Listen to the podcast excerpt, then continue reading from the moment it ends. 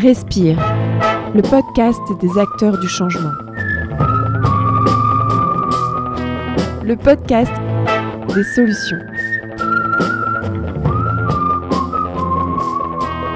Proposé par la Fabrique des mots.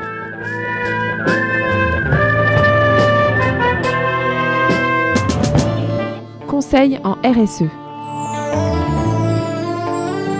Inspirer.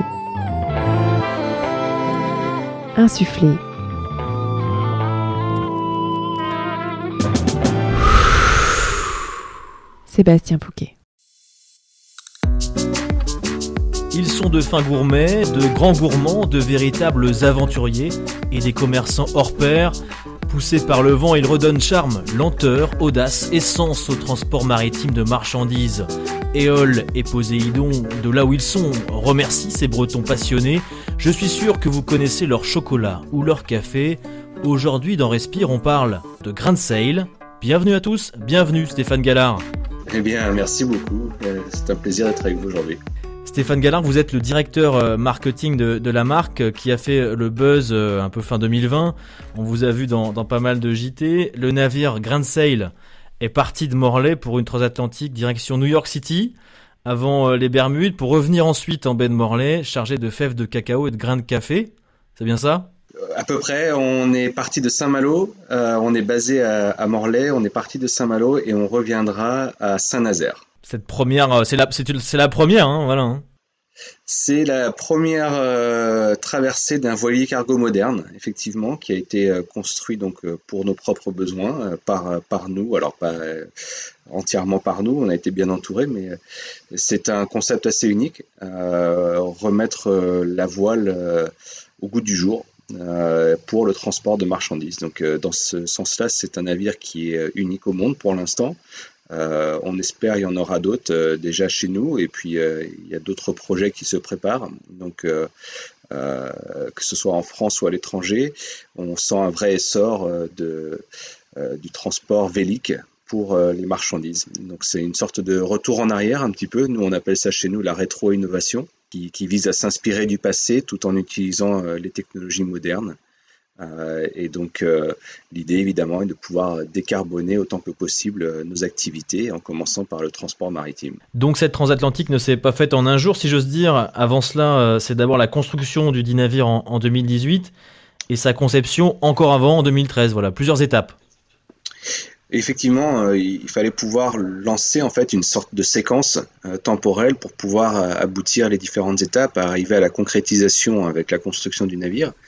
Et donc pour ça, on a d'abord lancé la torréfaction de café en 2013, suivi ensuite en 2016 par les chocolats, et puis finalement, eh bien, les, la, la, construction du navire en 2018, qui a été livrée deux ans plus tard euh, c'est-à-dire en octobre 2020, pour finalement euh, pouvoir prendre le large euh, en novembre dernier. Donc ça a été, voilà, il fallait pouvoir dans le temps en fait construire les, différentes étapes afin de pouvoir pérenniser l'entreprise, assurer une stabilité financière et, au bout du compte pouvoir financer aussi ce navire qui nous aura coûté un peu plus de 2 millions d'euros au final.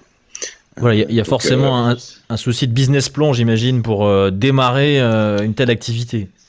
Bien sûr, bien sûr, ça se fait pas n'importe comment, donc il, faut avoir les fonds pour pouvoir lancer un tel projet et, il fallait donc laisser un petit peu au temps de l'entreprise de s'instaurer, de s'installer, de grandir euh, et puis d'avoir euh, les reins suffisamment solides pour pouvoir euh, lancer la, construction du navire.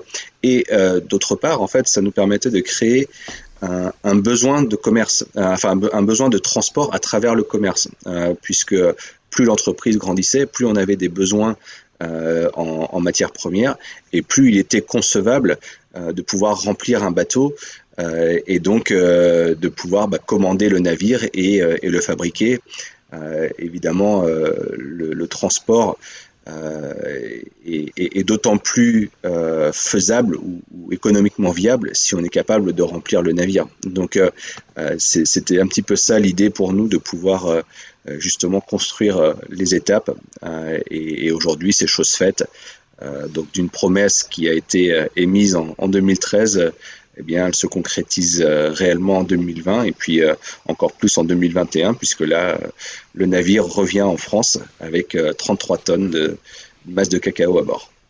Voilà, et, plein d'autres projets, on en, reparlera. Mais en tout cas, euh, quand on parle de l'histoire de Grain Sail, déjà, on, comprend à vous entendre tout le, défi hein, industriel euh, euh, et, d'investissement auquel a dû faire face l'entreprise, et notamment le fondateur, Olivier Barrault. Ce sont deux frères, hein, je crois, qui sont à, l'origine de l'entreprise. Et, votre patron venait, venait tous deux d'ailleurs, de l'énergie éolienne offshore et il a rencontré un propriétaire de saline à Saint-Nazaire. Racontez-nous, Stéphane Gallard.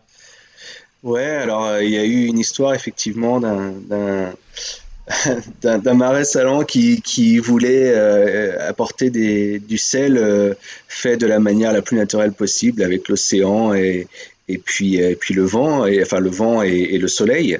Euh, et, c'est vrai que de là un peu est née une, sorte d'idée qui était euh, bah, si je travaille euh, de façon aussi naturelle que possible et qu'après je veux rapporter ces matières, ces, produits, par exemple dans le Nord Finistère, là d'où il était originaire, eh bien, est-ce qu'il y a une façon écologique de le faire également? Et donc cette discussion abouti sur l'idée de pouvoir faire du transport à la voile. Euh, et puis, euh, fin euh, entrepreneur que, peut l'être Olivier Barrault, notamment, et, son frère ensuite, qui l'a rejoint dans l'aventure, a perçu quelque chose en fait de, vraiment tangible à cette idée. Et derrière, il fallait travailler par contre le comment et, et le quoi.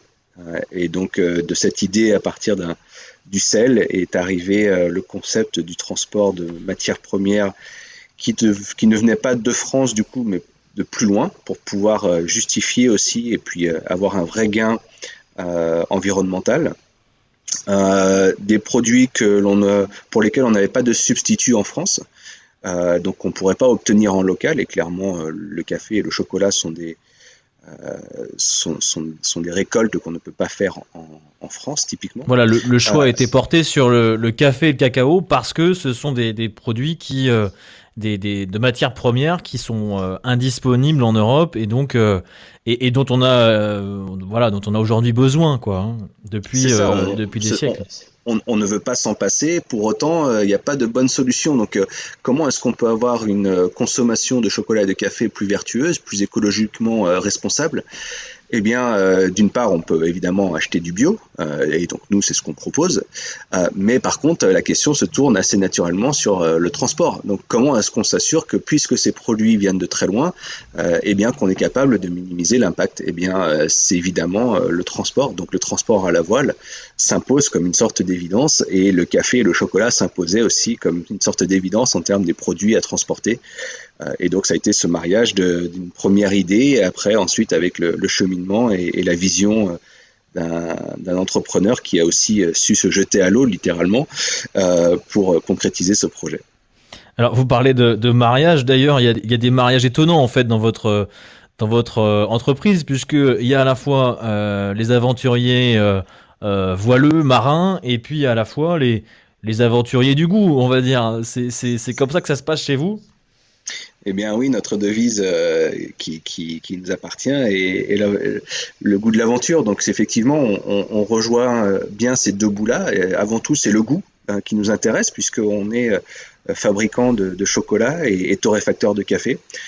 et, et, tout ça, si, si au, final on ne propose pas des produits qui sont gustativement bons et de très bonne qualité, eh bien ça n'a pas de sens. On, on pourra toujours faire adhérer certaines personnes par conviction philosophique, mais au final, ce sont les papilles gustatives qu'il faut exciter, qu'il faut réussir à convaincre. Donc euh, le goût avant tout, euh, ensuite l'aventure, évidemment, euh, symboliquement par le, navire, et puis à côté de ça, c'est toute la dimension développement durable qui incorpore l'environnement, bien sûr, et, le social. Et, sur ce, point-là, par exemple, on, travaille dans nos, dans nos usines avec des associations pour l'insertion dans le monde du travail des travailleurs handicapés. Et, et, donc voilà, on, a une, entreprise à forte valeur et on fait coexister sous le même toit eh bien, des marins avec des travailleurs handicapés, avec des maîtres chocolatiers, des torréfacteurs et puis bah, tout le reste de, l'administration administrative qui, qui, va en place et toutes les équipes. Donc c'est une équipe assez complète et complexe. Euh, et, très diversifié finalement avec euh, voilà d'un côté le maritime, le transport et puis de l'autre côté euh, la fabrication. C'est quand même déjà en plus de, vos soucis effectivement de votre souci de la préservation de l'environnement, c'est déjà déjà une forme originale. Mais alors justement ce, navire Stéphane Gallard, parlons-en, sur lequel repose donc toute cette chaîne de, de production capable d'acheminer 50 tonnes de café et de fèves de chocolat. Quoique la navigation maritime à la voile ne date pas d'hier, c'est quand même une prouesse technologique. Euh, vous n'êtes pas euh, à bord de la Santa Maria de Christophe Colomb, mais euh, mais mais il y a quand même des il y, a une prouesse technologique en tout cas sur sur ce bateau là précisément. Oui, alors c'est un c'est un vrai navire moderne, clairement. Euh, on utilise les dernières euh, technologies euh, de navigation, toutes les technologies de sécurité, toute la partie informatique également pour les tableaux de bord, etc. Et puis, on utilise des matériaux différents. C'est un bateau qui est conçu en aluminium pour la, performance, enfin le, ratio poids et performance, durabilité plus aussi, euh, euh, l'avantage énorme de l'aluminium, c'est que c'est très facilement recyclable à terme. Donc, donc voilà, donc c'est vrai que on, a évidemment une, un regard vers le passé, admiratif, mais en, en, attendant, on fait des choses modernes et donc on est aussi soumis à des contraintes réglementaires euh, pour la construction d'un nouveau navire. J'aime souvent dire on est un, gros voilier et un petit cargo, euh, mais on est un cargo, on fait du transport de marchandises et donc c'est un navire normé pour euh, la marine marchande internationale. On va en parler juste après la pause. Le, défi est effectivement de taille. J'encourage juste avant la pause nos auditeurs à regarder la série sur votre chaîne YouTube où l'on peut suivre justement ce, premier périple de vos marins et où l'on constate très clairement la robustesse du, du bateau où euh, il y a quand même euh, à un moment donné dans la, traversée un grain de, plus de 40 nœuds de vent, c'est-à-dire 80 km heure de vent, euh, qui, qui, illustre vraiment la, robustesse du bateau et, on voit que le bateau traverse sans embâge ces vagues. Effectivement, on a un, navire qui, tient bien la marée, c'est le cas de le dire, et qui a la particularité de pouvoir euh, naviguer euh, soit chargé euh, avoisinant les 100 tonnes, soit eh bien à vide et qui va être plutôt autour des 50 tonnes. et donc c'est un navire qui doit être capable de faire face aux, vagues, aux éléments, dans les deux dans les deux cas de, de chargement et euh, on ne le fait pas tout seul, on a aussi des, des routeurs qui nous aident euh, depuis la Terre euh, à essayer de naviguer au mieux. On, fait des choix de routage qui sont importants, à l'inverse par exemple ce qui pourrait se pratiquer dans, dans la course au large. nous, on va viser plutôt la sécurité. donc, mais effectivement, c'est un navire qui, dans tous les cas, va faire face à des éléments et il faut pouvoir les, les prendre. A tout de suite dans Respire.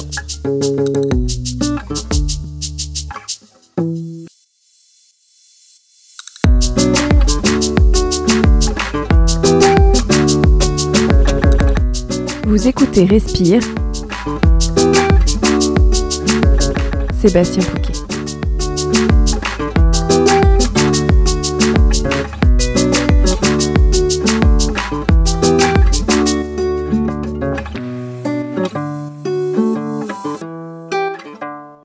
Écoutez Respire, nous sommes de retour avec euh, Stéphane Gallard, directeur marketing de Grand Sail. Nous le disions avant la pause, Grand Sail fait figure de précurseur dans le renouveau du transport maritime à la voile, car Stéphane Gallard, vous n'êtes pas tout seul dans cette, euh, dans cette course-là. Non, on est pour l'instant les premiers à avoir concrétisé euh, notre projet et puis mis un, voilier cargo sur, sur les mers. par contre, et fort heureusement, on, fait partie d'un écosystème naissant. Et il y a d'autres projets, certains qui sont assez proches de pouvoir euh, lancer la construction de leur propre navire. je, peux, citer par exemple Neoline qui est basé à Saint-Nazaire ou Zéphyr Boré à Lorient, deux, deux, super beaux projets sur des navires beaucoup plus importants que, que le nôtre. Le nôtre mesure 24 mètres, les leurs vont être plus de 100 mètres, avec des capacités de charge évidemment beaucoup plus importantes. Et, et, et c'est qui prévoit de transporter quel genre de, de marchandises? Ouais, alors euh, pour euh, Zéphyr et Boré, euh, c'est un partenariat avec la fusée Ariane pour transporter rien que ça. rien que ça. pour Neoline, c'est il y a un peu de tout. Il y a ils viennent d'annoncer avec Michelin, par exemple. Donc, ce sont des gros industriels français, Manitou, des voilà différents types de, de, de, produits qui nécessitent aussi d'être transportés de part et d'autre de l'Atlantique. Ce qui veut dire aussi qu'il y, a de la demande aujourd'hui. C'est un, un, secteur qui est, qui est, en train de. Le transport maritime est en train de se transformer et la voile, avec votre exemple et, les exemples que vous citez, sont, euh, sont clairement une solution. Eh bien, on y arrive en tout cas. Euh, et il y a une volonté. Euh, souvent, je parle d'une sorte d'évolution des consciences. Euh, il, y a, il, y a, 20 ans, 30 ans, on parlait beaucoup du bio. C'était la naissance du, bio. Ensuite, ça a été vraiment la prise de conscience sur les circuits courts et donc la consommation locale. Euh, et puis maintenant, on commence à parler beaucoup du, packaging, de l'emballage, et donc on voit un peu l'essor du vrac. Et la nouvelle question aussi, c'est l'acheminement de, nos produits. donc nous, on fait partie de cette nouvelle préoccupation et, prise de conscience d'un point de vue sociétal sur euh, l'acheminement et l'empreinte carbone euh, du, transport. Quand on pense que euh, plus de 90% des échanges mondiaux s'effectuent par transport maritime, eh bien clairement, il y a un effort à faire et, des solutions à apporter. Et donc nous et, d'autres sommes en train de réfléchir à ça. C'est donc un véritable engagement et de technique et de valeur. Et c'est l'éloge de la lenteur, comme dit votre fondateur Olivier Barrault c'est un peu essayer de remettre les priorités en fait. Euh, donc non seulement améliorer euh, l'empreinte carbone, mais peut-être d'une manière générale aussi se poser des bonnes questions. Est-ce que euh, on a vraiment besoin de, tout immédiatement? Est-ce qu'on a vraiment besoin de de, transporter tout et n'importe quoi à travers le monde? Et donc nous, le capitaine dit souvent, on sait quand on part, on ne sait pas forcément quand on arrive. Euh, alors c'est une particularité de Grand Sail parce que euh, on travaille pour nous-mêmes, on transporte pour nos propres besoins, donc on est beaucoup plus flexible sur les questions de, temps. Euh, le transport à la voile pourra et, devra aussi être capable de tenir des timings et, des échéances pour pouvoir respecter voilà les différentes contraintes des, clients. Donc peut-être que les mentalités vont, vont évoluer avec avec ce transport là quand même. Parce qu'on est dépendant de la météo malgré tout. Bien sûr, alors on peut l'espérer qu'il y aura euh, une prise de conscience et que euh, qu'est-ce que ça change réellement si on arrive euh, trois jours plus tard.